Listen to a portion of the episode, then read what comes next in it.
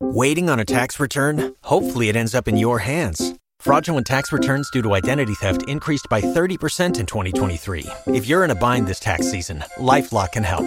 Our US based restoration specialists are experts dedicated to helping solve your identity theft issues. And all Lifelock plans are backed by the Million Dollar Protection Package. So we'll reimburse you up to the limits of your plan if you lose money due to identity theft. Help protect your information this tax season with LifeLock. Save up to 25% your first year at LifeLock.com slash aware.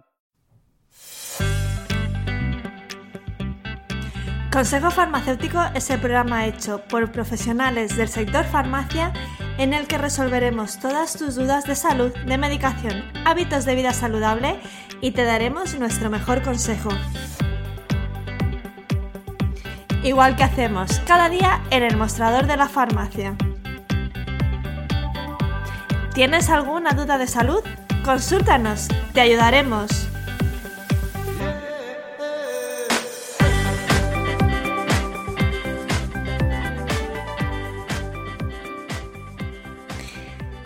Buenos días y bienvenidos un día más a Consejo Farmacéutico. Los capítulos monográficos dedicados a medicamentos comunes son los que más éxito han tenido y los que más han gustado hasta ahora. No hay que olvidar que los farmacéuticos quizá podemos tener alguna otra especialidad, pero nuestro core, nuestra mayor especialidad, siempre será el medicamento y su buen uso. Los capítulos en los que hemos hablado de medicamentos hemos tratado los más comunes el ibuprofeno y el paracetamol, un capítulo dedicado principalmente a sus diferencias. Luego tuvimos un monográfico del ibuprofeno, hemos tenido un monográfico del omeprazol y hoy le toca el turno a otro básico de los botiquines de casa, el paracetamol. Estos medicamentos, como digo, están en el botiquín de prácticamente todos los hogares, así que es muy importante conocerlos bien, conocerlos para qué sirve cada uno de ellos y cuándo tomarlos. Para hablar del paracetamol está hoy en Consejo Farmacéutico nuestra compañera Loles Carrera, que ya repite también en el programa y hizo un capítulo dedicado a la toma de antibióticos. Loles es farmacéutica adjunta en Vigo y además pertenece al grupo de respiratorio y tabaquismo del CEFAC, la Sociedad Española de Farmacia Comunitaria. Para empezar el capítulo, la primera duda que va a resolver Loles es ¿qué es el paracetamol y para qué casos está indicado tomarlos? Hola Belén. Oye, te agradezco un montón que hayas contado conmigo para tu podcast. Estoy encantada de estar aquí una vez más para charlar un poco contigo de medicamentos. Hoy vamos a charlar sobre el paracetamol. Mm, sobre todo, eh, además de darte la enhorabuena porque sé que el podcast cada vez tiene más oyentes, también quiero dársela a los propios oyentes porque eso significa que cada vez tienen más interés en formarse y en informarse sobre medicamentos. Hoy, como vamos a hablar del paracetamol, bueno, creo que hay que empezar por mm, explicar exactamente eso, qué es el paracetamol y en qué casos se utiliza, ¿no? Bueno, pues el paracetamol forma parte de los analgésicos de primera elección, de esos medicamentos que elegimos en primer lugar para tratar un dolor leve a moderado, tanto en niños como en adultos. Puede servir para un dolor de cabeza, un dolor dental, menstrual, para síntomas gripales, para un lumbago, una neuralgia, para artrosis, para artritis reumatoide. Tiene un montón de usos. Mm, yo creo que es eh, el medicamento que tenemos todos en nuestro botiquín de casa. Entonces sí que hay que saber cómo utilizarlo y cuándo.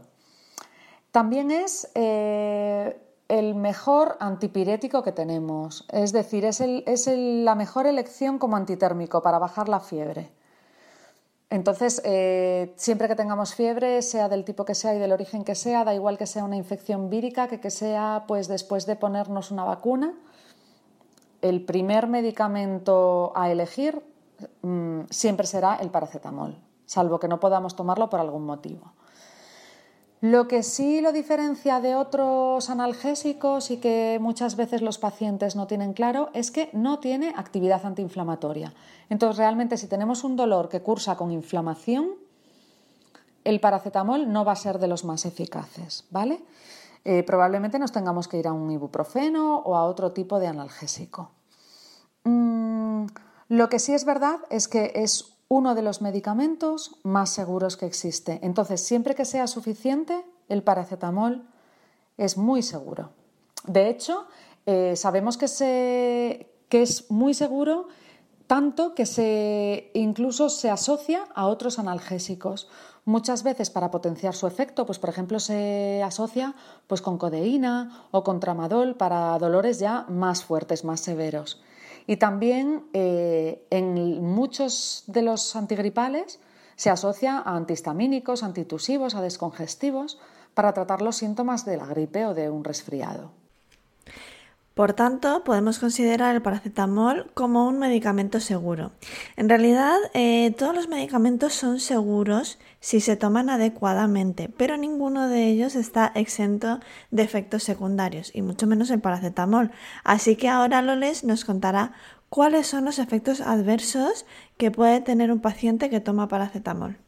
Bueno, Belén, pues yo creo que conviene recordar, aunque todos lo sabemos, que no hay medicamentos sin efectos secundarios. Entonces, eh, aunque estamos hablando de que el paracetamol eh, efectivamente es muy seguro, tiene sus efectos secundarios, como todos los medicamentos. Eh, por mucho que busquemos uno de origen natural, también los tendrá.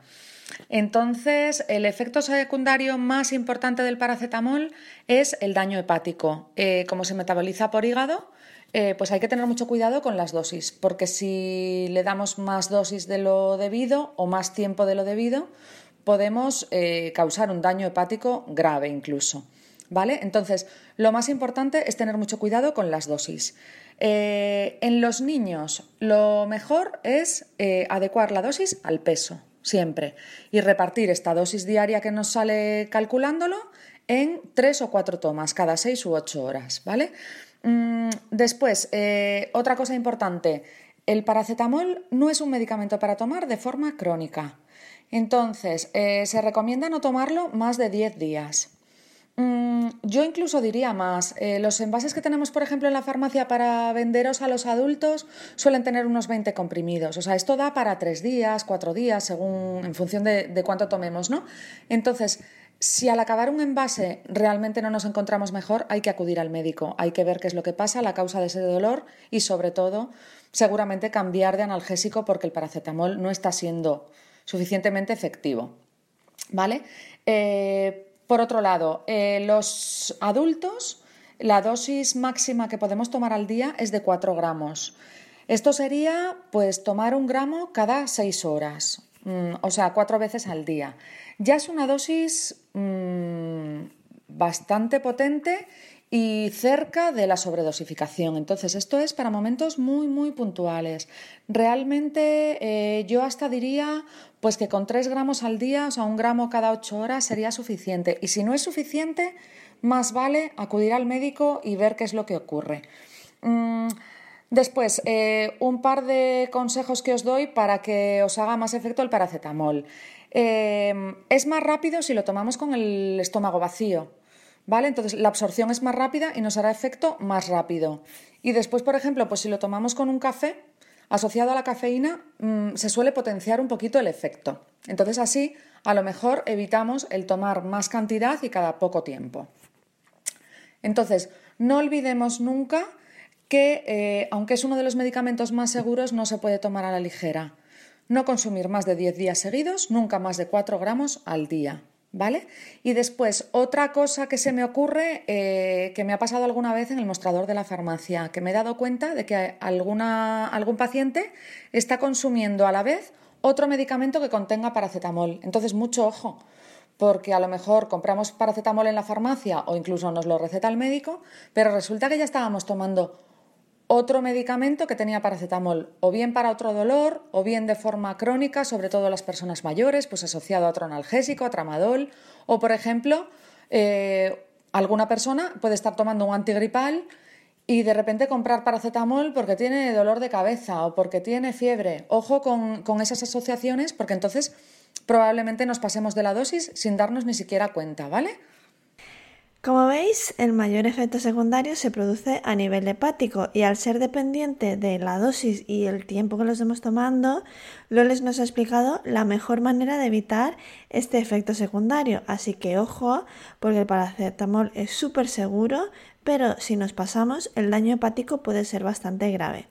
Y además, como todo medicamento, también hay situaciones en las que el paracetamol está contraindicado. Es decir, casi todo el mundo lo puede tomar, pero hay veces en las que la persona no puede o no se debe tomar.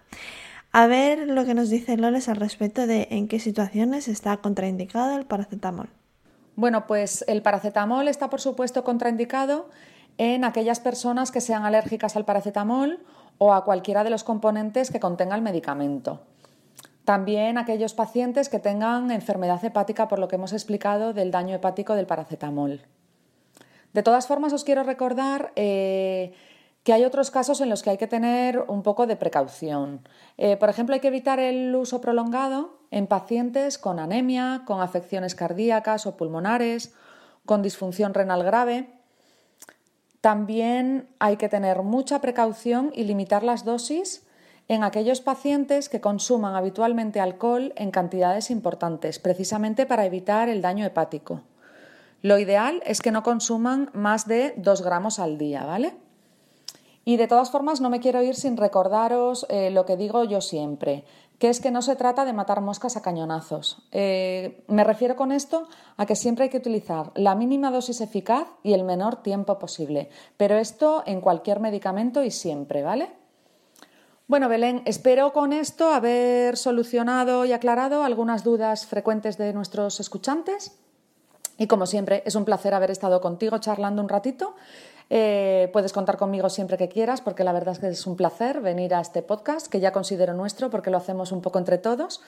Y, y nada más. Y a los oyentes, pues podéis encontrarme en el perfil de redes sociales de Salud a los 40. Y para cualquier duda, pues tanto en mi perfil como en el perfil del podcast de Consejo Farmacéutico, aquí estamos todos para, para atenderos y resolver las dudas que tengáis. Bueno, Belén, pues como siempre agradecerte que hayas contado conmigo. Un abrazo enorme y hasta la próxima. Tienes toda la razón, Loles. Hay que escuchar nuestro cuerpo. El paracetamol es un medicamento que trata un síntoma, fiebre o dolor leve. Pero cuando esto se prolonga en el tiempo, muchos días, no lo tomemos como normal. Hay que acudir al médico para que emita un diagnóstico y descubrir el origen de ese dolor. Pues muchísimas gracias, Loles, por participar, por dar esta explicación tan clara y concisa sobre cosas necesarias que los pacientes deben saber sobre el paracetamol.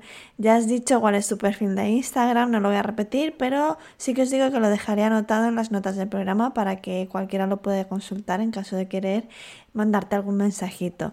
Y en cuanto a lo que has dicho sobre que este podcast es un poco de todos, pues es que mi intención siempre ha sido esa, que participen todos los farmacéuticos para que nuestros pacientes sepan que pueden contar con la farmacia comunitaria y que podemos dar muchas soluciones y mucha educación en salud. Así que si eres farmacéutico y estás escuchando esto y te apetece participar, puedes apuntarte a través del formulario que encontrarás en el enlace de la biografía de, nuestro, de nuestra cuenta de Instagram que es arroba consejo.farmacéutico. Entras en el link de la y abajo del todo tendrás el botón para apuntarte. Y nada más, muchas gracias a todos por escuchar el consejo farmacéutico de hoy, por los comentarios y por vuestros corazones en iVoox, que sabéis que estas cosas nos ayudan a que los consejos de salud lleguen cada día a más personas. Si acabas de llegar al podcast, pues suscríbete para no perderte ninguno de nuestros consejos. Y por supuesto, si conoces a alguien que usa y abusa del paracetamol, comparte este audio con esa persona, que su hígado seguro te lo agradecerá. Un abrazo y nos escuchamos en el siguiente consejo farmacéutico. Hasta pronto. ¿Te ha gustado el capítulo? Pues dale al corazoncito y además nos ayudarás a llegar a más personas si nos dejas un comentario en el reproductor de podcast que estés usando. Donde además podrás escribir las dudas de salud que tengas para resolverlas en el programa. Si quieres ponerte en contacto con Consejo Farmacéutico, lo puedes hacer a través de la cuenta de Instagram arroba consejo.farmacéutico. Y si eres farmacéutico y te apetece participar resolviendo dudas de salud, puedes apuntarte en el formulario de contacto que encontrarás en la misma cuenta de Instagram, arroba consejo.farmacéutico.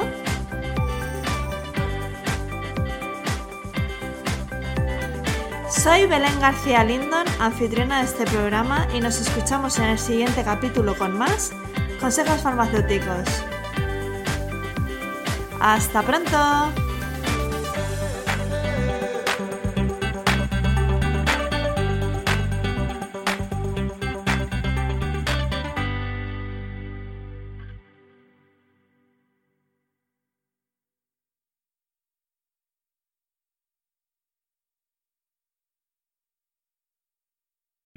O'Reilly Auto Parts puede ayudarte a encontrar un taller mecánico cerca de ti. Para más información, llama a tu tienda O'Reilly Auto Parts o visita oreillyauto.com.